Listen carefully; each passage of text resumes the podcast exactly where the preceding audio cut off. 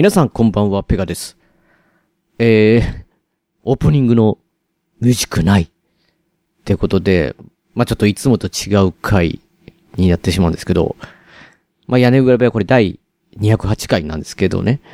あのー、先日あの、りょうさんと収録をね、させていただいたんですけど、そこで、あの、痛恨のミスっていうことを僕やってしまいまして、あのー、まあ、散々こう収録して、えー、最後まで撮ったんですけど、その、撮って本当に終わった瞬間にお疲れ様ですみたいな感じの、まあ、なかなかね、収録、まあ僕もそうですけど、りょうさんの都合とか、まありょうさんが合わせてくれてるんですけど、りょうさんも忙しいながらも手伝ってくれてて、一緒に撮りましょうって撮った回がですね、ようやく久しぶりに撮った回が、撮り終わった瞬間お疲れ様ですって言った瞬間、なぜか僕はね、僕の音声消去してしまうっていうね。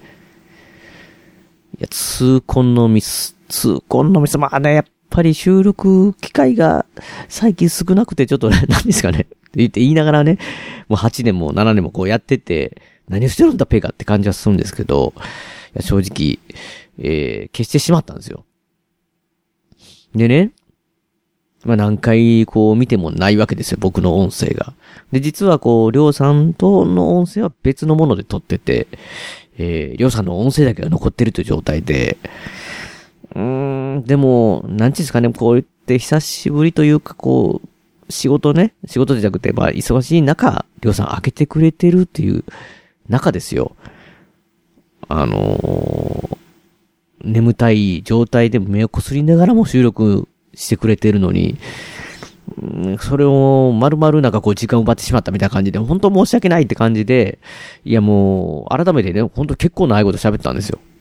で、実際言ってたやつがトランスワールド映画のね、宿題、見て、見てくださいねって、次話しますのでって言ってたんで、まあその話をしたりとか、いろいろ他の話もしたんですけど、そのもう、もう一回話一人で喋りするのもねっていう感じでモチベーションがね、えー、下がってしまい、どうしよう、どうしようと思いながらね、実はこれもう2週間経ってるんですよ。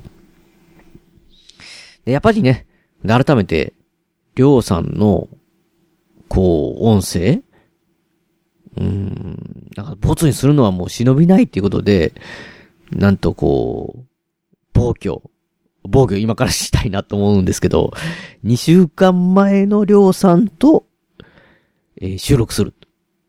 お前何を言ってんだって感じはするんですけど、要はまあ、2週間前のりょうさんの音声を、えー、まあ、僕も同時に聞いてね、皆さんと同じように同時に流し聞いて、それに対し、それで、えー、ラジオすると。いや、まあ、2週間前で自分が何を喋ったかなんか全く覚えてないので、もちろん噛み合わないと思うんで、あのー、まあ、お聞き苦しくて、なんじゃこりゃって思う方はちょっと今回まあ、切っていただきたいんですけど、もうあまりに音声をなんかこう消すのが忍ぶなくてっていうのと、一人喋りするのちょっと寂しいなっていう形で、これからは、あの、りょうさんのね、音声、まあもう、だから、今回に関してはもう、なんていうんですかね、もうこの BGM とか、えー、CM とか、えー、今回の曲とか、いつもこう、後入れでね、入れたりとかしてこう合わせて編集するんですけど、これも生でやってしまうと。生で、生でっていうかおかしいな。ポッドキャストの生で、ネットラジオの生でっておかしいですけど、まあ今から、えー、もう音楽も入った状態、りょうさんの声も入った状態、CM も、えー、今回の曲も、2曲も入った状態で、えー、まあ言ったら、生ラジオ的なまあ僕はできるわけないんで、まあ、と、まあ、りょうさんが何喋ってるかもう全く覚えてないんで、か、全く噛み合えないっていう謎のラジオになると思うんですけども、ちょっとね、実験だよ実験って懐かしいですけど、工藤 D のね、怖すぎの、そういう感じのラジオになると 思いますので、まああの、お付き合いできる方だけでいいんで、まあ今回はね、聞いていただきたいなと思います。そうしましたら、えー、早速ね、行ってみましょうか。えー、そしたら、えー、屋根裏部屋始まります。スタート、ポチッと。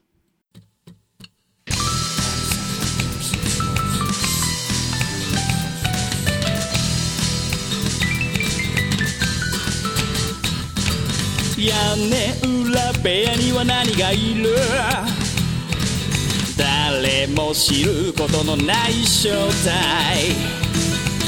皆さんこんばんはなんて言って今夜も始まるショータイム眠りに落ちるあなたをご招待きっと心の宝物を今でもそっと誰かと分け合うことに焦がれ。すっ飛ばした昨日の隙間を埋める。ものはそう。お始まりますよ。ルチアさん皆さん、こんばんは。ペガです。りょうでおす。ペガの屋根裏部屋第208回、二人でよよお送りします。よろしくお願いします。お願いします。早っ。早っ、かぶってきたな。りょうさん。はい。おなんか、噛み合ってるみたいですけど。えー、これ何しゃべっあ、てたかな？ほんま、あごめん、ちょっと待ってくれよ。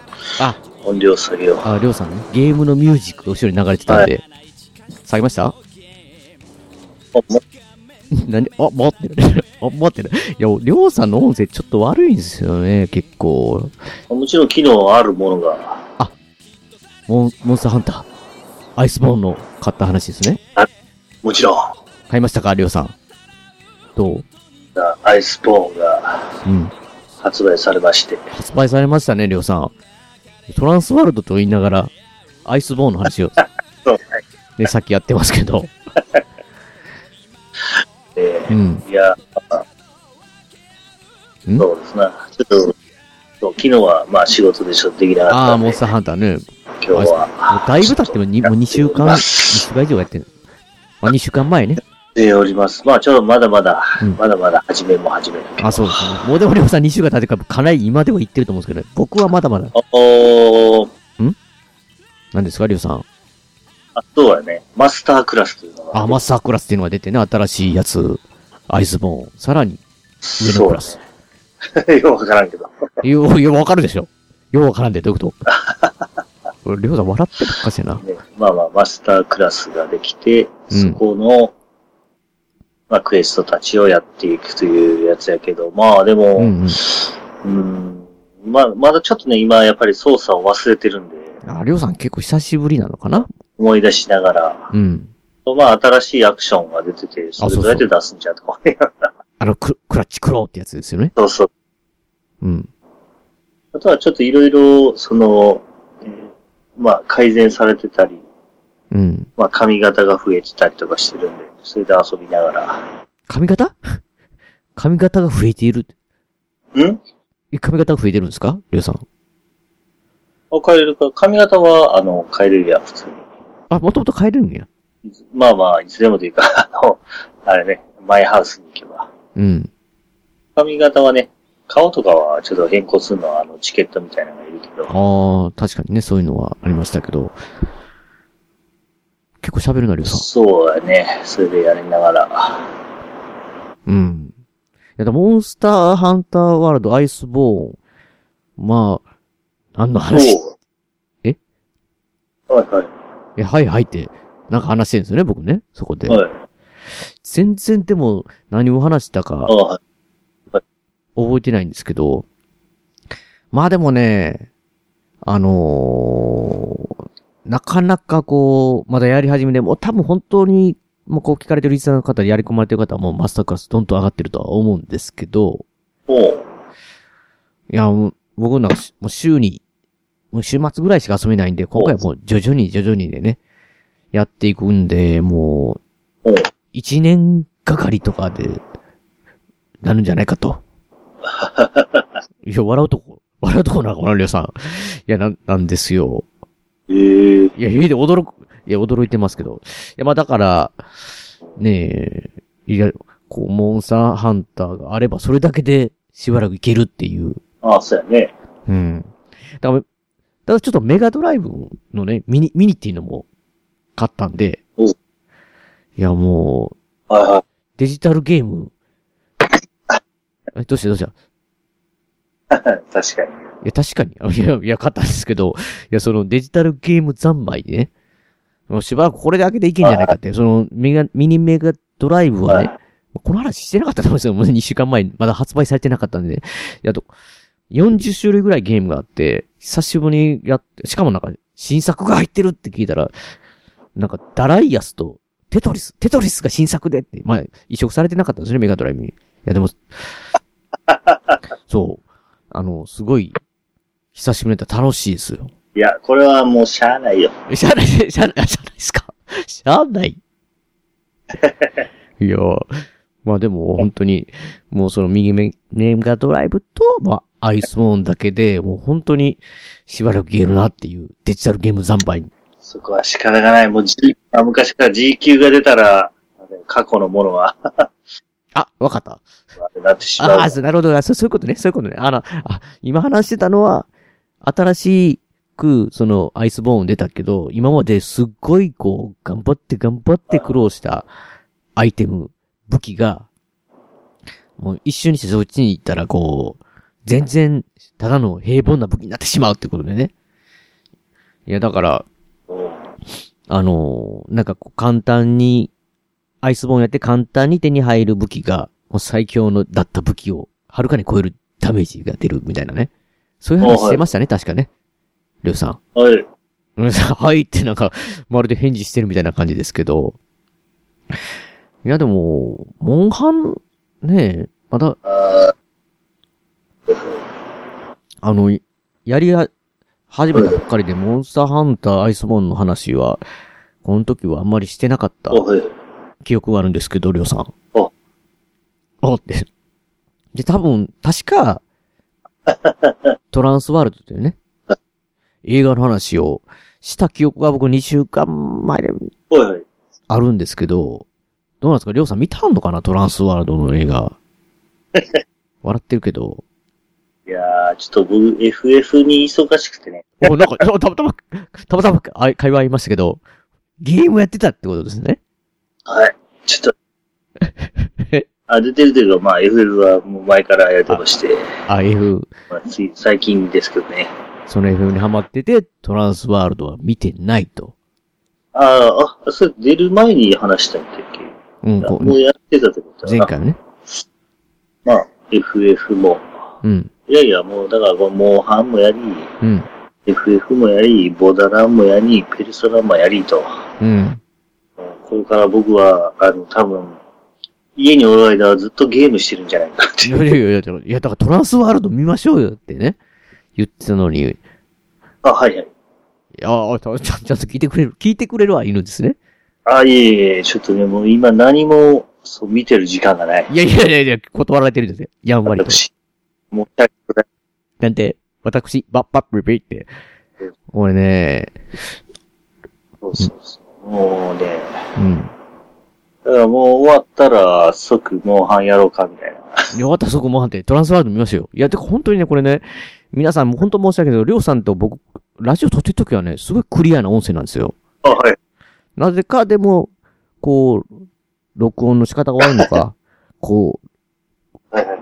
りょうさんのあ、なるほど。音がね、割れてしまう。あ、はい。ってことに良くなって。まあ、りょうさん自身もなんか後から屋根裏部の音声を聞くと、なんかショックを受けてね、あ、なるほど。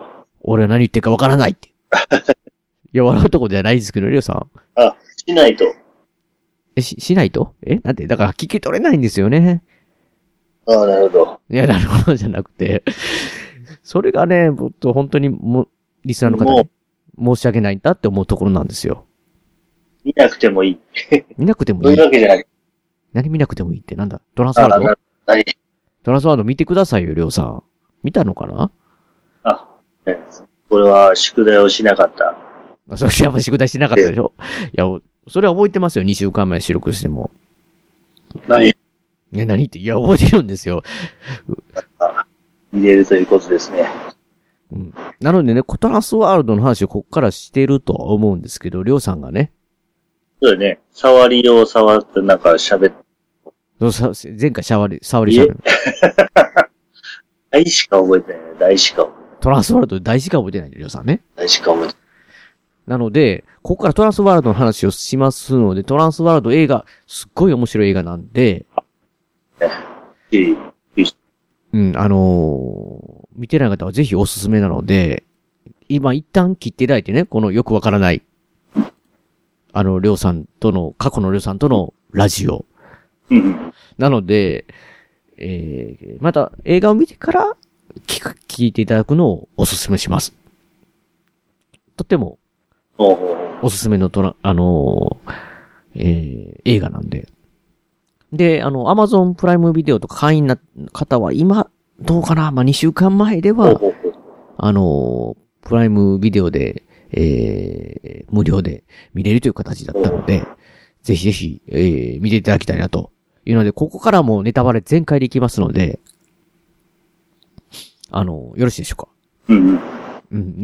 りょうさん、りょうさん、うんりょうさん別にその時はいいっていう形だったので、えー収録前にね、ネタバレをして喋喋りますよって。っていうことかつ、許可を取っていただいて、取ってるので、で、ここから、えーネタバレ全開でいきます。ただね、どんな風にこれ、よーって、いや、どんな風に喋ったかも全然覚えてないですけど、えーうん、へえって。いや、あの、まあ、前回、そう、触りだけ喋ったとは思うんですけどお、あのまず冒頭の部分、カップルの、えうー、二人が犯罪、犯罪を犯すというかね、なんか、あの、女の人と男の人がいて、えー、コンビニというか、あれなんでガソリンスタンドの食料品店ですかね。ちょっとはっきり記憶が本当にもう、もう話す前に、さらにだいぶ前に見たんで、ちょっと、かなりもう間違ってたら申し訳ないですけど、えそういうとこに、えー、強盗みたいに襲う、行くんですよ。で、そこに店主がいてて、で、あのー銃出してね、お金を出せと。で、金庫みたいなのがあって、そこを開けろって言うんですけど、あの、女の人が銃を突きつけるんですけど、いや、あなたの望むものがここにはない、ないよとかね、店主に言われて、まあいいから開けなさいって言って、撃ちますよみたいな感じで3、2、1、バンみたいな銃声が聞こえて暗転してね、全く違うシーンになるんですよね。なんかこう、林ですよ。おい。あの、なんていうんですかね、木がいっぱい生えてるんですけど、森なんですけど、おい。あの、し信用？うん。おい。信用樹林っていうか、あのーちょっとね、寒い地、地域のなんかこう木みたいな、がいっぱいあるところを、女の人が一人歩いてるんですよ。で、その女の人がどうやら、なんか、ガス欠になって、サマンサっていう女性なんですけど、ガス欠になって夫婦で、旦那さんと来てたんですけど、ガス欠になって車止まったと。で、旦那さんはちょっと周りを見てくれって言っていなくなって、しばらく経っても帰ってこないと。本当になんかもう半日一日のもう時間だと思いますよ。で、自分もお腹も空いてきたし、あのー何かこう周りにないかって言って歩き回ってるっていうとこから始まるんですよね。で、その、女の人サマンサが、ある小屋を見つけるんですよ。いわゆるなんか、ログ、ログハウスというか、ほ、ほ建て小屋って言ったらいいんですかね、森の中に。ここ開けたらなんか、なんか、壊れた無線機みたいなのがあったりとか、ほんまにもう一部屋だけなんですよ。ベッドがあってって。で、そこになんか、どうやらなんか食べ物、なんか、なんやろ、袋入ってて、ん豆じゃないな、なんかそういう感じのものを見つけて、食べようとしたら足音が来ると。外から。で、ザッザッザッザッザッザッと、えー、来て、やばいと思って隠れて、そこから逃げようとするんですけど、見つかってしまう。で、その人が、まあ、追いかけてきた人っていうのが、男の人なんですけど、まあ、その男の人に、うん。なんかこう、捕まってなんかされるんじゃないかと思ったら、実はなんか別に、そういう気はなくて、お腹空いてて食べて、あ、ごめんなさいっていう形で。で、その男の人は、実は小屋、男の人の説明では、まあ、トムっていう人なんですけど、自分も、車がなんか故障して、止まって、どうにもこうにもいかなくて、歩き回ったら小屋を何日か前に見つけたのこの小屋を。で、そこに、えー住んでるって、っていうか、まあ、とりあえずそこに、えー基地というか、そこに寝泊まりして、えーどうにか出ようとしてるけどっていう、みたいな森を、森、森しかないんでね、木ばっかりなんで。っていう感じなんですよ。うん。なんかね、りょうさんこれ、相打ちばっか、あ、じゃあ相打ちばっかりで、意外と普通に収録してる時と変わるような気がしてきて、いや、ほうでしてきているんですけど、まあ、これでね、あの、なんていうんですか、すごい低予算っていうか、ほとんどこのえー、木、木の、えーシーンのみというか、うんなんですけど、あの、小屋とね、えーえー実際そのトム、最初だから始まったけど、このサマンサとトムが出会うんじゃないですか。で、トムがまあなんか殺人かもしれない。これだから、本当に、全く予備知識なしで僕見たんでえ、ー、トム自体が一体何かをよくわからなくて、えー、どういう映画なんかも全く予想ができないという状態で。で、まあ、ひょっとして、ね、トムは優しい人のふりをしてちょっと怖い人なのかとか、いろいろ考えたりして、と思って、うん思うんですけど、そのうちにね、あのーなんですかね、えー、結局はもう夜になっても、ね、寝るような状態にななって、まあ君はベッドで寝たら、寝たらいいと、サマンサはね。で、トムは床で寝るからって言って。で、朝までもちろん何もされることもなく、目が覚めたら、まあでもトムがいないって形なんですけど、トムは実はその、えー、サマンサとかトムの車の方に行って、ガソリンとか、その、サマンサに、が履けるような靴を見つけたりとか、探しに行ってくれてるみたいな感じで、どうもなんか、結構ええやつやんみたいな感じになっていて、だってこれこれ、これこれ一体ど、な、なんなんだっていう感じになってくるんですけど、だから、突然、なんていうんですかね、ドサって音が、サマンサが小屋に一人いるときに、音が鳴って。まあトムが多分、散策してるんですよね、周りを調べていろいろ。だからその時一人の時に、ドサッみたいな音が鳴って、扉開けるとそこに、女の人が倒れてるんですよ。おお。青いダウンを着てる。まあ、なんていうんですかね。ええまあ言ったら、マーティー・マックフライ？バックトゥザフューチャーでよく有名な赤い、あの、袖なしダウンですよね。の、まあ赤、赤じゃなくて、これブルーなんですけど、この人は。女の人が。うん、まあ、リザル・ウェイブっても言ったらいいんでしょうかね。なんかそういう、とりあえずその、袖なしダウンを着た女の人が俺いるんですけど、そのダウン着てるジョディって女性なんですけど、この女性が、実はさっき、一番最初に言った冒頭の強盗の女の人なんですよ。いわゆる、わ、悪い人ですよね。いや、笑うとこじゃないですよ。皆さん。悪なんですよ。で、ただまあなんか、じゅ、そのジュディ、ジョディ自体も、ジュディ、ジョディ、ジュディやったから、その、ジュディ自体も、あのー自分がなんでここにおるかわからないみたいな感じで、サマンサを見たときに、あなた誰って、ここ何みたいな感じで言うんですけど、サマンサ分かれへんみたいな感じで。でもう、とりあえず、なんかこの、そんな小屋にいるわけじゃない、うんいるわけじゃないっていうか、えー、ちょっと、そ、予想のとこに、こんなとこ出て行って探しに行くみたいな感じになるんですけど、結局、あのーなんか引き返してくるわけですよ。周りにね、本当に話ばっかして。これだから不思議なことに、トムもなんかいろいろ探しに行ってるんですけど、最初はトムがなんかあおかしいのかなと思ったんですけど、なんかこう、歩き回っては、あのー要はあの、印とかつけていくんですけどね。あの、は木とかに、自分が迷わないように。同じ方向に歩いてるのに、なぜか小屋に戻ってしまうって。なんか頭おかしくなりそうですよね、なんか。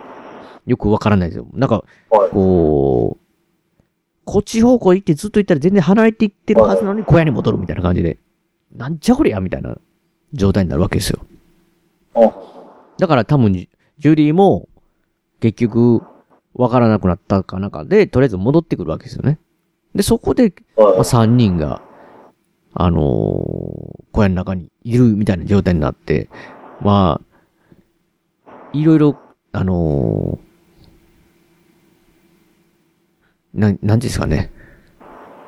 えー、喧嘩を、まあ、まあ、喧嘩とか、まあ、そういうのをしたりもするんですけど、あの、なんかたまにね、ほんで、フラッシュバック的な、それぞれなんかこう、あるんですよ。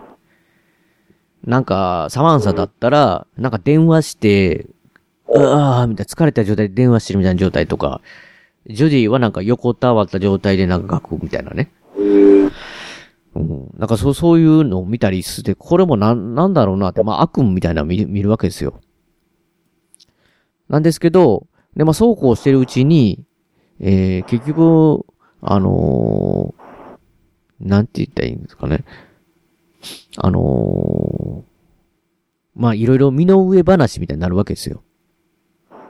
で、その、ジョディとサマンサが、ジョディ、ジョディとサマンサがこう喋ってるんですけど、あのー、まあ、車でこうやってて、あの、こう事故して、みたいな感じで、そこで、まあ、ちょっと、なんていうんですかね、僕、日本人の僕的にはピンとこないんですけど、まあ、アメリカの地名ですよね。なんかこう、確かサマンサは、なんか、この、なんかウィスコン新州とこで、まあ、こんな風になってしまって、みたいな感じのね。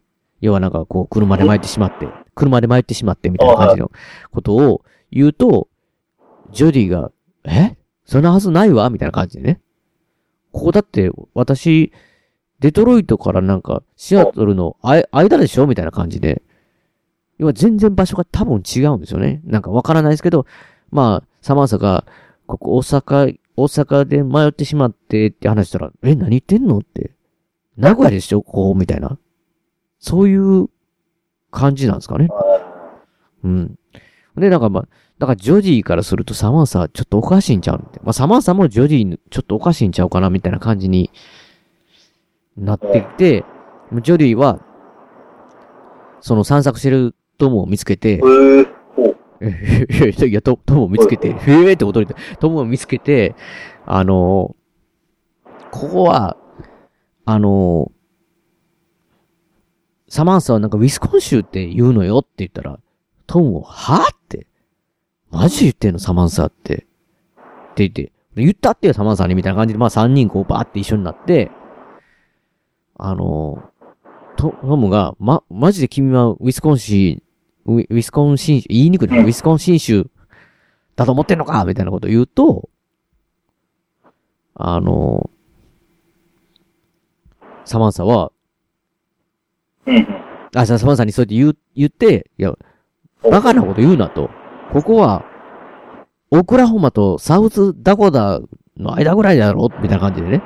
要はもうジョディはデトロイトからシアトルの間って言うし、トムはオクラハマとサウスダコダだろうって言うし、サマンサはウィスコンシンで、それを言った瞬間にジョディは、え、お前もわけわからんみたいな。トムも二人ともわけわからんみたいな感じで、要は、三人とも別の場所から来たみたいな感じになってるんですよね。なんじゃこの映画ってなってきて、僕、ここまで聞いて。なんでこんな状態なんて。もう一体、ここはどこ俺らはなんでみたいな感じで。おい、まずいな、これ、わけわからん、やばいなって思って、いや、笑 笑ってるけど、りょうさん。で、あのーもう三人で出ようって言って、ここおかしいって、この場所って言って。で、まあ三人でも、めっちゃ笑ってるけど、いや、その、三人で、もうみんなで出ようって言って森を次の日ね、もう同じ方向に向かって探索、うん、探索していくわけですよ。するとね、たまたま、偶然に、足元になんかこう地下の道を見つけて。そこを降りていくと、どうも、なんていうの、防空壕っていうか、地下の基地みたいな、なんだ、ちっちゃい基地みたいなんですよ。で、どうもここは、なんかこう、ドイツ語がいっぱいあると。ドイツ軍が、の、地下壕みたいなちゃうかって言ってね。で、それなんで分かったか言ったら、サマンサのお父さんが実はドイツ人。奥さんアメリカ人だと思うんですけど、奥さん、えっ、と、旦那さんが、えー旦那さんっていうかその、お父親がドイツ人やったから、ある程度ドイツ語を知ってると。片言とか喋れるし、読めるという形で。で、まあそこね、まあワインとか見つけて、えー、帰るんですけど、まあよくわからないですよ。その、防空壕みたいなその地下壕と小屋。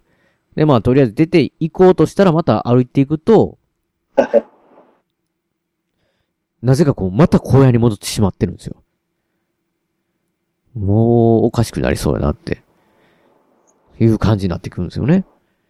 一体ここは何なんだと。で、まあ、持ち帰ったワインを飲みながら、喋っていくと、あのー、なんていうんですかね。あの、その時に、えー、またジョディとサマンサが二人いてたら、時に、なんかその、僕を見つける時にジョディがあの、盗んだお金がポロポロって出るんですよ。でももう、もうここにおってもお金いっぱいあっても仕方がないっていう状態なんですけど、まあお金を持ってるわけなんですけど、それを、えー、サマンサが見せてって、札束持ってたでしょ見せてって。で、まあ今、なんか3人しかいないし、取られ、取られることないんで、もうジョディも打ち解けてるんで、どうぞって言って、サマンサに見せると、おう。何これ？おもちゃ？って感じで。おう。要はそのなんか、おう。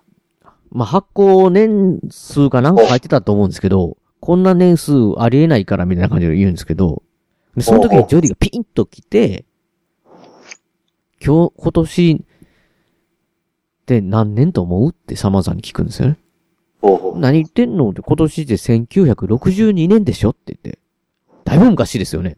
あれ？って僕も思ったんですけど。もで、ジョディは、スッと、自分のダウンジャケットの、なんていうんですか、内側のタグ？洗濯ネームと言うんでしょうか。あの、そこにメイドインなんとかと書いてるじゃないですか。そこに、えー製造月日みたいなのが、なんか1980何年ってやってるんですよ。まあそれはバックトゥーザフューチャーですよね。それは、そらっていうような年齢、年齢とか、ね年代なんですよ。要は、二人とも違う年代の人。イエーってなって、またトム呼んでくる。トムトムトムトムってトム呼んできて二人が。今年何年って言って、何を、何をそんなん今更聞くねんって言って、2011年に決まってるだろって言って、ふわーって。ふわーってなるわけですよ。みんな、サマンサもジョディもトムも。要は場所も違うし、住んでた年代も違うというタイムスリップの三人が、この小屋に集集まってるっていう。なんちゃこりゃと見ててね、僕。一体どういうことってなっていくんですけど。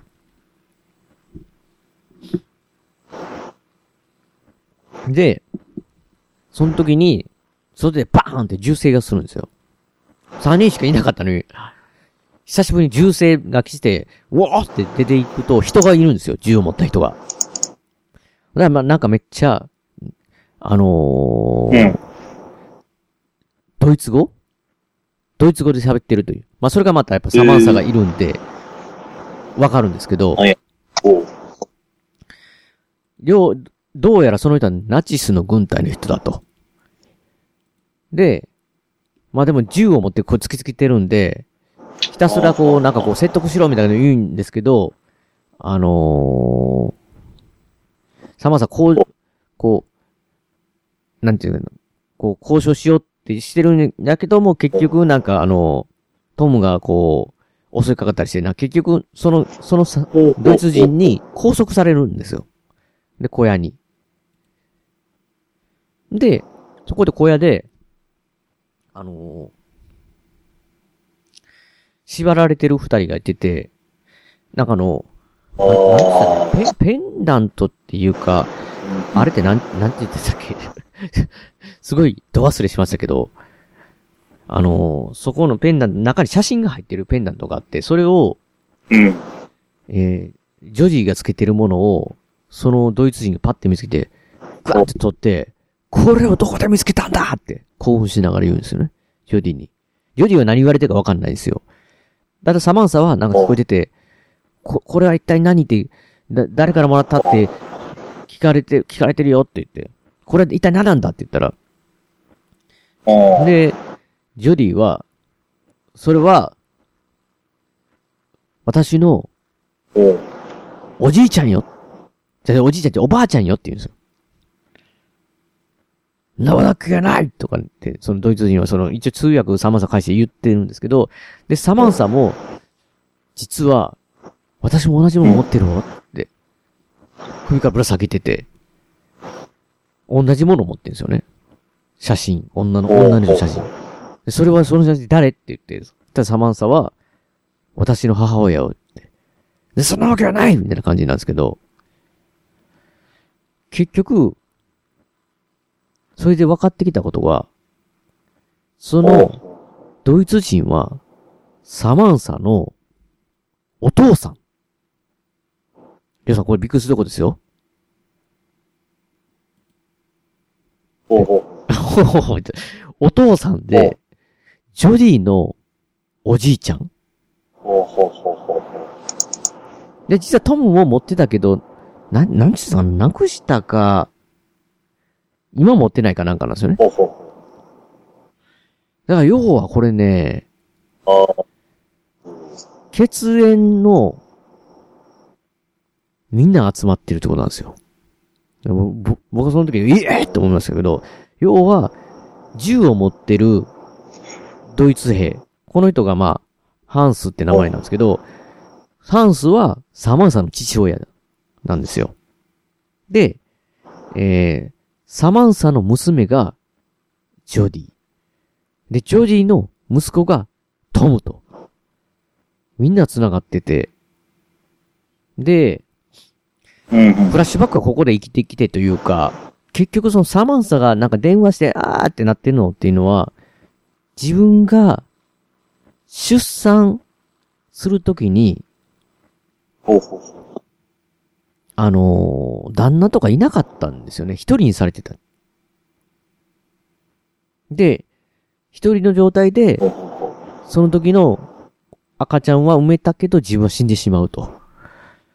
で、で、ジョディが倒れてたっていうのは、いわゆる死刑なんですよね。犯罪を犯して、まず冒頭でも犯罪を犯してましたよね。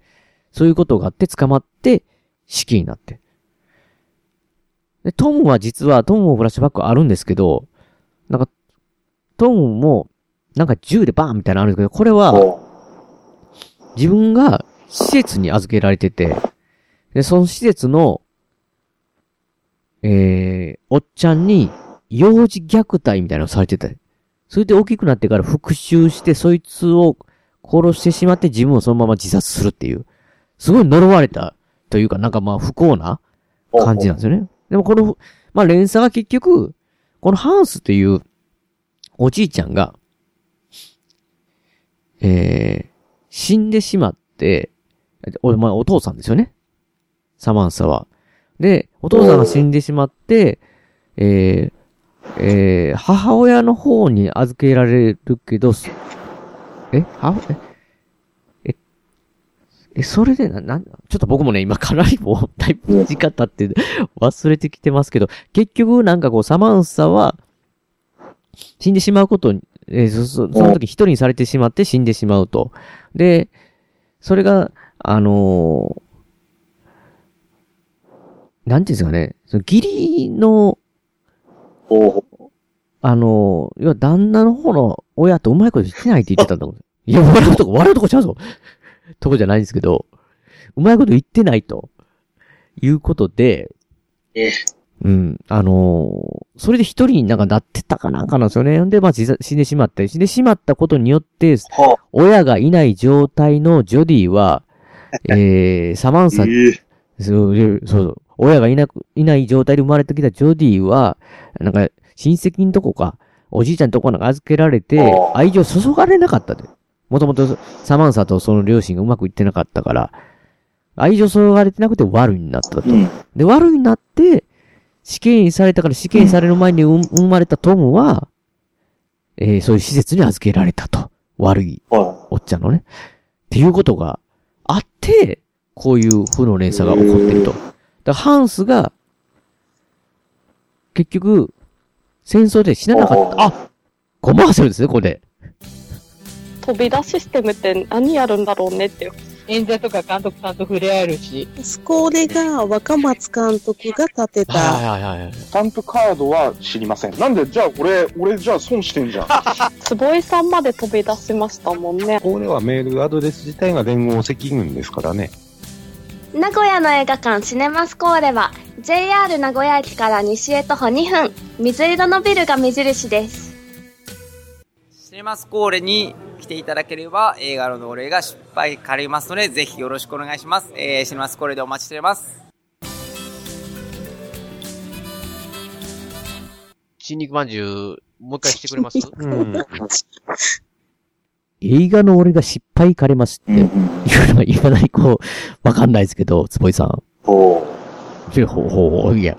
まあそうそうそう、そういうことでね、結局この、なんていうんですかね、その、不幸の連鎖が起こった最初の、そのハンスが亡くなったのが実は、この、戦争の時の、なんか空爆を、くに巻き添えになって死んでしまうってことが、えー、分かってる。いや、笑う、笑うとこじゃないですけどね、これさ。まあ、りょうさんには何の責任もないですけど、多分笑うとこだったんですけど、いや、ととりあえず空爆で亡くなってしまうのをなんとかしようっていう形になるわけですよ。いやいや、爆笑してるな。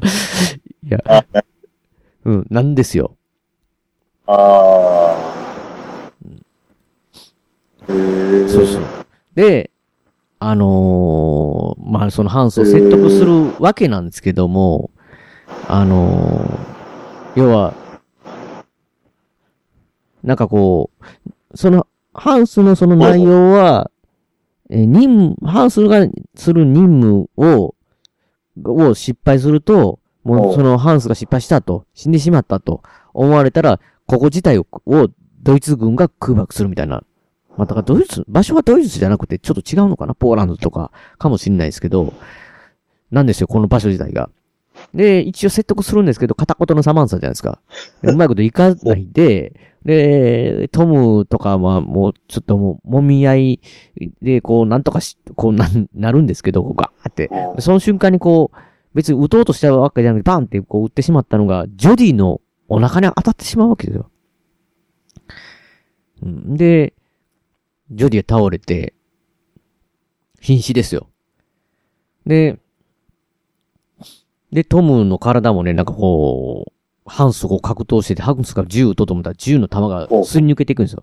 まあ、これがもうバックトゥーフューチャーのね、感じですよ。あの、写真で消えていくみたいなね、存在が消えていくみたいな感じになって、やばいやばいってなって、このままではみんな消えてしまうみたいな感じになって、もうサマンサが必死になって、ハンスに言って、とりあえず生きてって言って、あな、私の父親でしょみたいな感じで。なんかもうもうほんまにハンスからしたらわけわかんないですよね。全然知らん大人の人が私、私が娘よって言われて、って、なんですけど、結局こう空爆がバーって始まり出して、なんとかこう逃げようとして、先ほどあった防空壕的なね、地下壕に、サマンサを、マティ・マクフライ。マク、マティ・マクフライ。あ、そう、さっきです。えーダウンの、ダウンの話してんのかな今頃。そう。なって、あのーなんとか防空壕にたどり着いて、えー、サマンサを、サマンサも消えていくっていうかね。要はハンスが生き残ることができたと。いうことなんですよね。うん。そう。で、あ、なるほど。ラストシーンになっていくと、えー、まあ、せや。まあ、せやね。なるほど。最初のあの、食料品店、あるじゃないですか、その、襲われてた、ジョディが襲ってた。とこに普通にジョディが、明らかに格好が、なんかす、すごい、薄い淡いカーディガンみたいな、なんかもう、なんかこう、イケイケの格好じゃなくて、ちょっと、なんかお上品な格好になってるわけですよ。髪型とかも。で、あのーなんかこう、店内に店主に言ったら、なんかここに来たことあるような気がするみたいなこと言うんですけど、いや、まあ、いい噂は聞かないな。という。いい噂聞かない？うん。まあ、全然、み、あ内容とか全然何も知らないんで。あ、これはもう、何も知らない。ドラゴンクエストの話になってるかな？ああ、いいんちゃうかな。俺、残念ながら、うん。うん。興味がないんだあ、ドラゴンクエスト、Your Story。いや、あと、ちょっとね、巻きできますよ。で、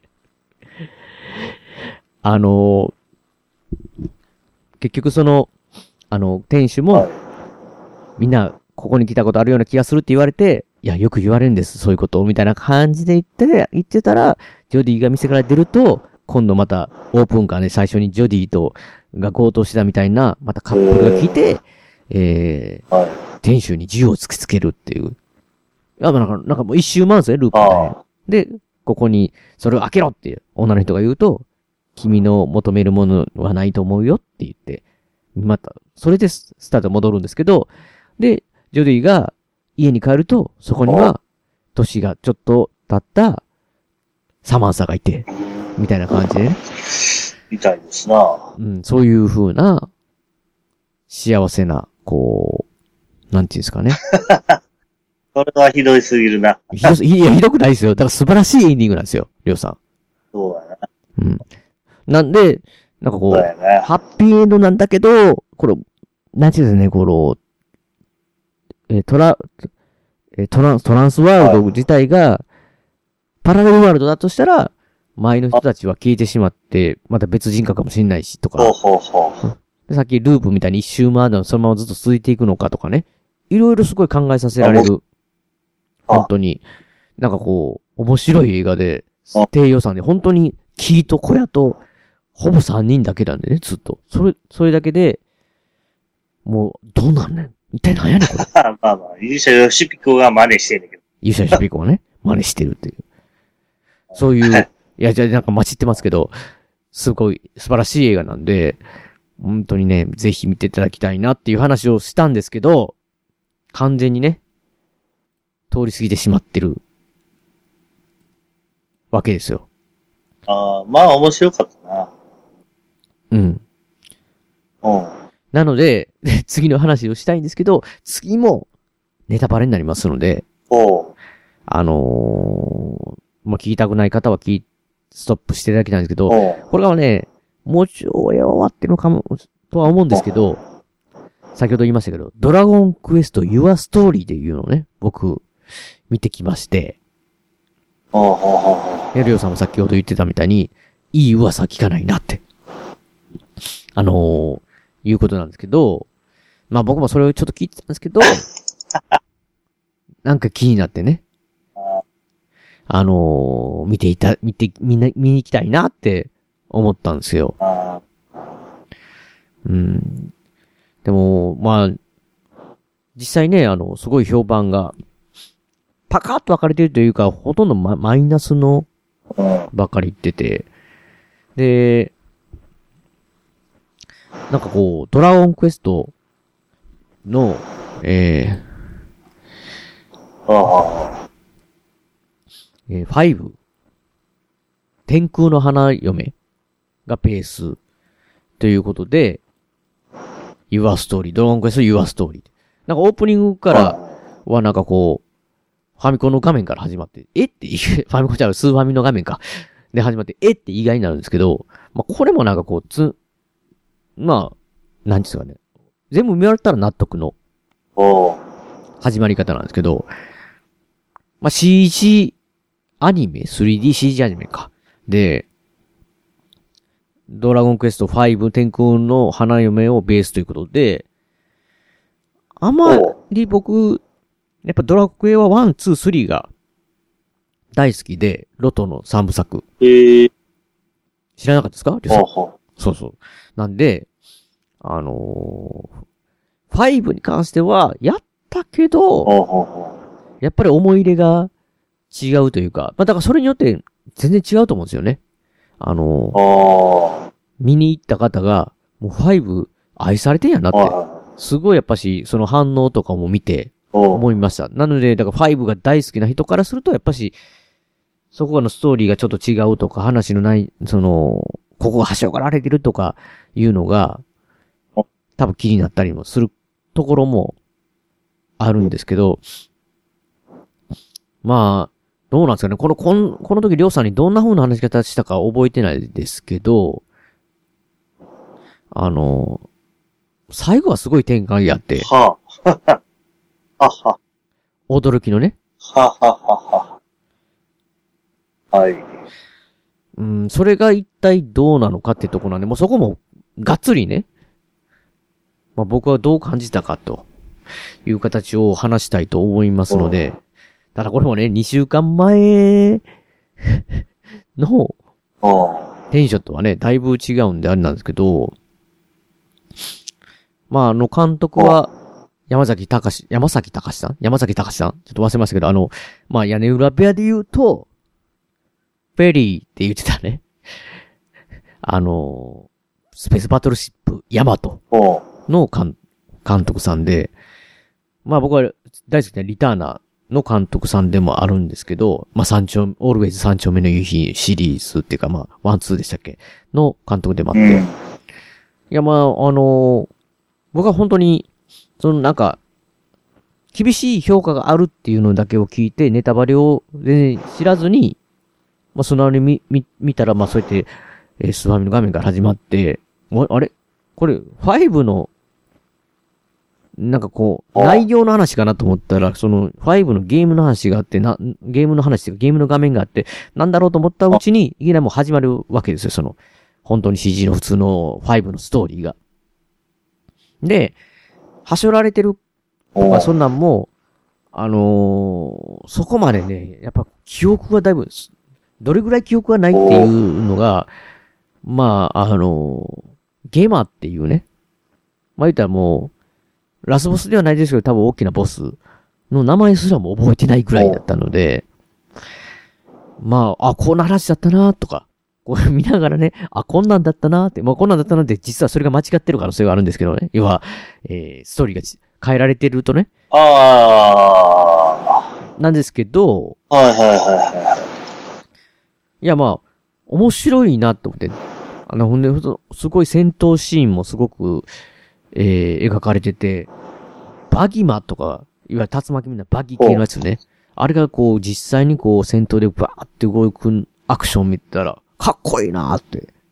バギマかっこいいって。まあ、いわいわゆるドラクエの呪文が現実に、現実っていうかその、いわゆる映画館で、戦闘でブワーって出てきたら、あ、こんな感じに表現するんか、あ、すごいなって思って、ええやん、ええやんって思いながら、見てたわけなんですけど、うーん。で、まあ、その映画のうちの8割9割かなこう、ずーっと、話を追っていって、えー、ゲマとの戦いまでに行って、で、なんかこう、天空の剣やったかな？えー、要はその、なんかこう、ミルドラースっていうのをね、ゲマっていうのが、こう召喚しようっていうか、読み、蘇らせようとしてるわけなんですけど、その門みたいなのあるんで魔界の門的なやつがあるんですけど、それを、結局ゲマを倒したら、倒した瞬間にゲマは、よくあるじゃないですか、こう、私は死にますが、死ぬが、復活は成し遂げられたうふへへみたいな。なぜかこう知るのに大爆笑で、こう、あの、お前らの、先がわかるわみたいな感じのね。あれは、こう、悔しい紛れなのか何のかって、いつも大体そういうパターンのやつがあるじゃないですか。もう、お約束の。で、そういう僕、盛り上がってるわけですよ。うおし、こう、復活するのが止め、それ止めれるのがどうすんねんって言って。で、それで、リュカっていう主人公の、えー、息子が、まあ、勇者。まあ、これもね、なんかそのゲームったら、双子かなんかだったと、なんとなく思うんですけど、って言ってる間にこれ、かかってきましたね。今回の笹山さんの一曲、かけさせていただきたいと思います。もうこの企画がそそうなんですけど、笹山さんで、リスキー。今あるものでは足りないいくらもらっても足りないあれも欲しいこれも欲しいわめきたててはケチつける毎日意味ないなんてわかっちゃいるけどいまいち敵は作りたくないからなんて思っちゃいない何かにすがっていきたいなんて思っちゃいないやりたいようにただそれだけそれだけでリスキー。それだけがリスキー。生きてることがリスキー。もたもたしてる間に終わってしまうから。今からや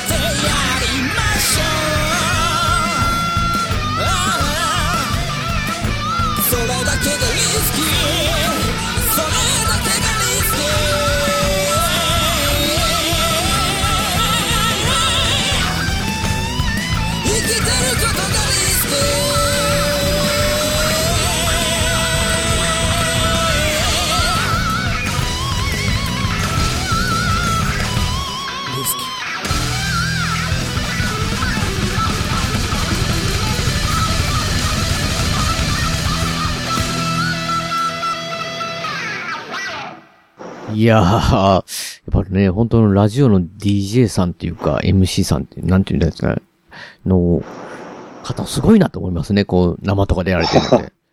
いやいや、本当に。いや、なんかこう、最初から、いき、いきなり、あ、まあ、CM 入ったみたいな感じだったんで、まあなんですけどね、本当にリスキーな状態でやってますけど、どこまで喋ったかな？それで、まあ、その、天空の門、天空の門というか地獄の門みたいなね、いわゆるそのゲートをね、閉じれるかどうかって言って、まあ、剣を飛ばすわけですよ。それで封じれるという剣を。飛ばしたら、なぜかその門から、僕はミルドルアースの姿を完全に覚えてないんで、出てきたものを見ても、なんともわかんなかったんですけど、出てきたわけですよ、何かが。なんか、つるりんとした感じの、に、人型のものがね。で、そこで、映画が完全にね、一瞬止まるわけですよ。なんて言ったらいいんですかね。あのー映画館も止まりましたね、あれ完全に。なんていうんですか、こう、要は、ボス席出て、ボス戦が始まるわけではなく、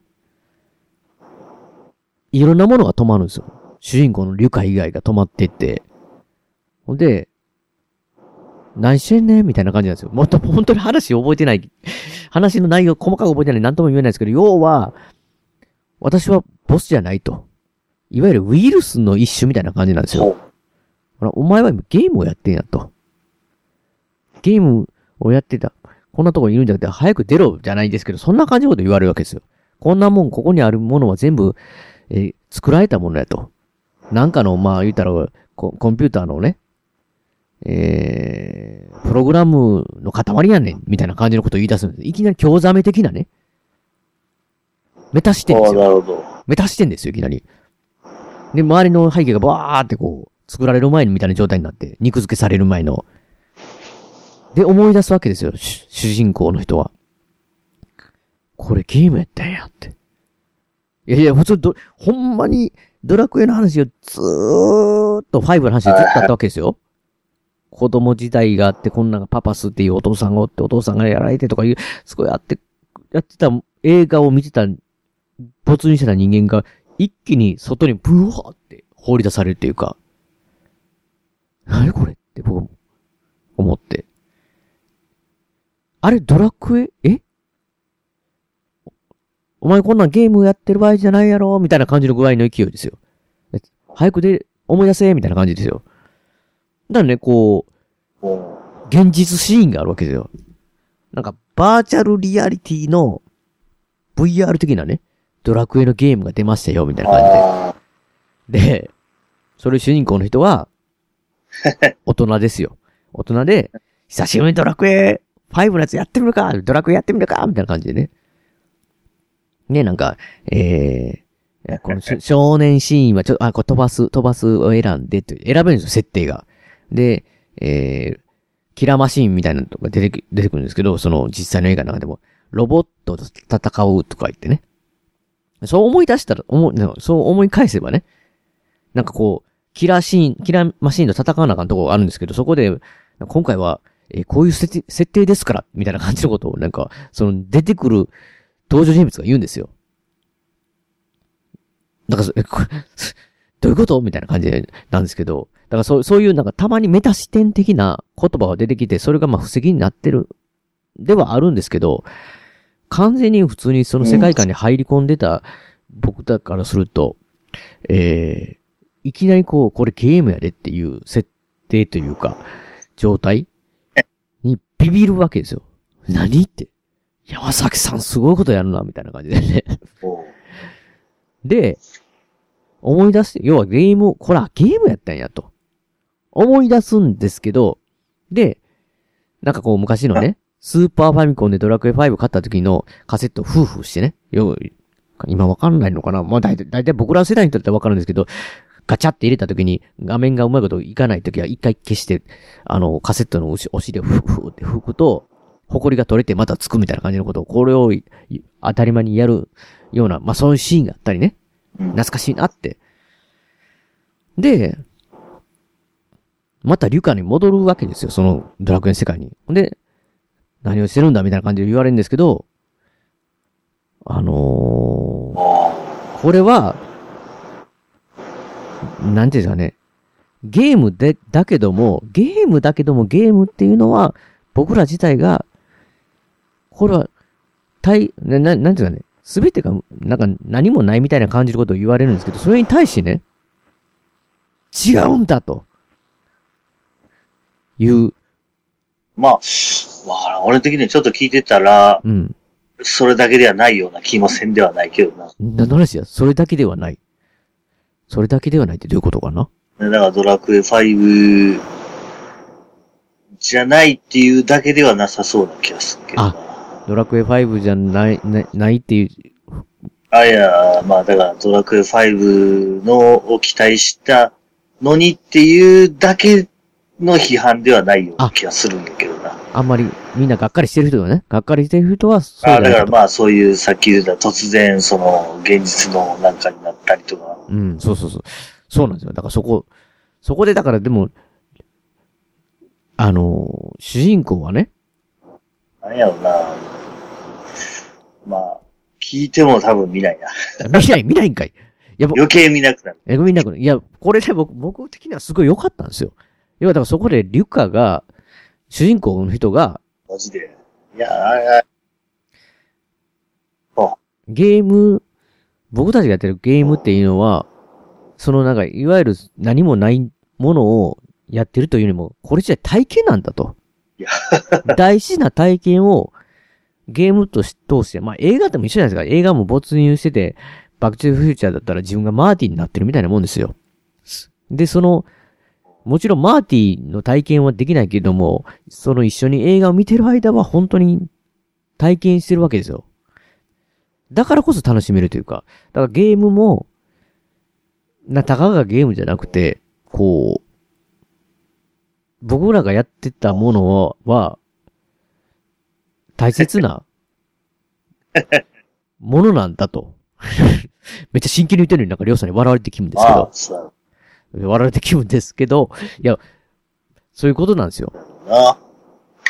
うん。だからそれがね、なんかすごい、まあ、だから、ドラクエ5の人、好きな人からすると 嫌かもしれないんですけども、いやでも、まあ一つ、まずちょっと聞きたい。うん。まあいつも、いつも、まあそれを思うんだけど、うん。なぜ見に行ったの？それが気になってたからですよ。うん。なぜそれをチョイス、うん、まあ、あの、なぜそれを見に行ったのはいや、やっぱし、なんていうんですかね、自分がどう見て、どう感じるかなっていう、あところですかね。その、りょうさん言いたいのは。なんか、いや、だから映画ってやっぱし、人それぞれだし、まあ自分でも自分それぞれって言葉おかしいですけど、その体調とか、見る年齢とか、見る状況とかによって感じ方が違うんで、まあ、皆さん、ほとんどの人が、っていうか、た、だい、大きい、いっぱい人が批判してましたけど、賛成して、賛成っていうか、その、いいって言ってる方もいてたんで、あ、はい。自分はどうなのかなって。それは見に行かなかった。あ、納得してくれた。あもうあまあ、この辺から入れてもらっていいけど、あ納得しました。納得してくれたの？納得してくれた？らよよかったんですけど。理由に、うんそれは見に行かなかったな。いや、だからとにかくゲーム愛をね。なんかドラクエ愛、ドラクエ5愛はないんじゃないかって、それは5好きの、5好きな人はそう言われてますけど、僕からすると、まあ、ゲーム好きからすると、なんかこう、うん。ゲームに対して熱い思いをも持ってるっていう意味でゲーム愛をすごい感じた映画だったんで、あのー僕はなんかこう、そこでちょっと、うるっと来てしまった。リュリュカが、だからその、ウイルス的なやつを倒し、倒すっていう選択して、あのーなんていうの？その、ゲームを続けて、ゲー、なん、なんですかね？うーん。そうそう。なんかこの、マクは説明できないですけどね。あだからまあ、あれ救命士と同じやで。救見た時間損する。俺はそう思ってるんだけど。その、俺の時間を返せと。伝わってない。全く伝わってない。これ2週間前も伝わってなかったんですよね。それ系じゃないのかなと。救命士ね、ニコラス・ケイジの。いやー、まあそう、なんかな。ああ、だろう。あ、ほんなら救命士見たらいいんちゃう？人によってはね、本当に。見たことないよ。いや、僕は見たことないですけど、救命士。だから、その、やっぱし、うん、なんか、こう、その、嫌だって、なんだこの映画っていう風に言われるき人もね、き気持ちもすごいわかるというか。何かあったかなっていう感じ。だってドラクエ5を好きでそのストーリーをやってくれる映画だと思ったら、そのミルドラーソンも出てこず、なんかこう全然違う、あれこっちに行ったの？みたいな感じでね。あ、ほんま。だし、まあそういう、細々したストーリーも変わってるみたいなんで、まあ自分のね、このシーン入れて欲しかったとか、そんなんが却下されてたりしたら、なんでここ？みたいな感じでね。とは思うんですけど、まあ僕的にはこの、あのーゲームを大切に思う気持ちで、この、この体験っていうのは、かけがえのないものだし、自分の、もうそれこそ人生の影響を与えるものとかね、まあゲームとか、そそれこそ映画とか、漫画とかもそうですけどね。そういうものなんだっていうね。ので、その、ウイルスみたいな立ち向かった瞬間、ちょっとうるってきてたんですけど、多分、うるっと来てる人と、サボってなってもう嫌だって怒りの人と、あったんでしょうね、いろいろ。っていう感じはするんですけど、りょうさん、見てくれないってことですね。救命士のように。うん。見ていただきたいんですけど。いや、まあ、なんかうまいこと喋れなかったな、ドラクエ。なんかもうちょっと2週間前は、ちゃんと記憶も鮮明だったし、トランスワールドもね、うまく喋れたと思うんですけど、やっぱこのね、りょうさんの声があると、ちょっと一人じゃないか感じはするんですけど、全くね、通じない。なこの、笑ってほしくないとこで笑われたり、笑ってほしいとこでうなずかれたりみたいなね。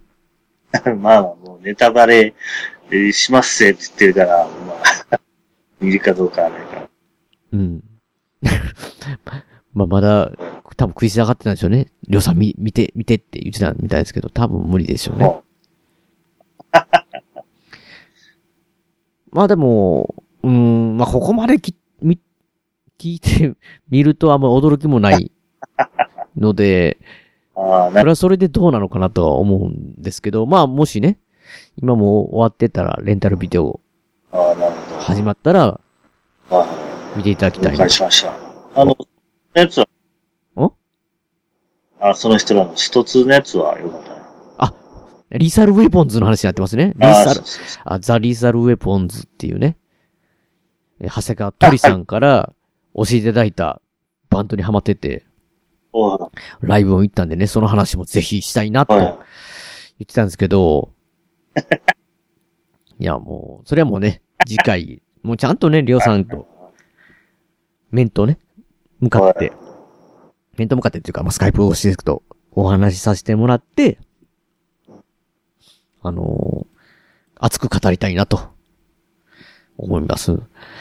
いや、もうね、そう言ってる間にも、それこそさっき言ったメガドラミニ分も来たり、ねアイスも話したりとか、いろいろしたいしですしね。この前、笹山さんのね、とか、笹田さんのイベント、あったんで、各駅停車。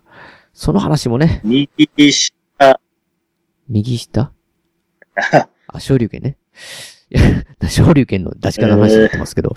いや、その、まあ、なんかね、いっぱい話したいことは溜まっていってるんで、どんどん話したいなっていうことはあるんですけど、うーん、なかなかね、こういう状態なんで、まあ、まあ、ぼちぼちでも取っていきたいなとそうやな、そのセーブ。思いますけど確かにそうや。ね。お前ら誰やねん。おお前ら誰やねん。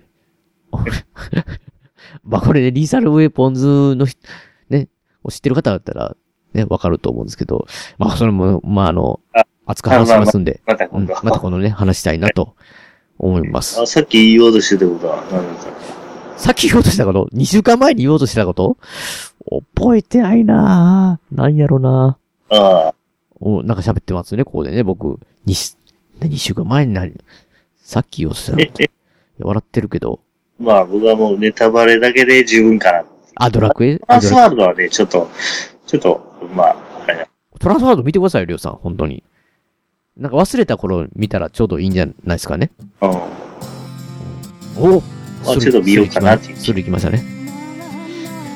いや、本当にこのね、スルーリーはなんかこう、すごい、エンディングとして最高やなっていつも思うんですよね。かこうかあ編集しながら。なんか、あのーいい感じに、ちょっと哀愁、哀愁、うん、あるというか、うん、感じもして。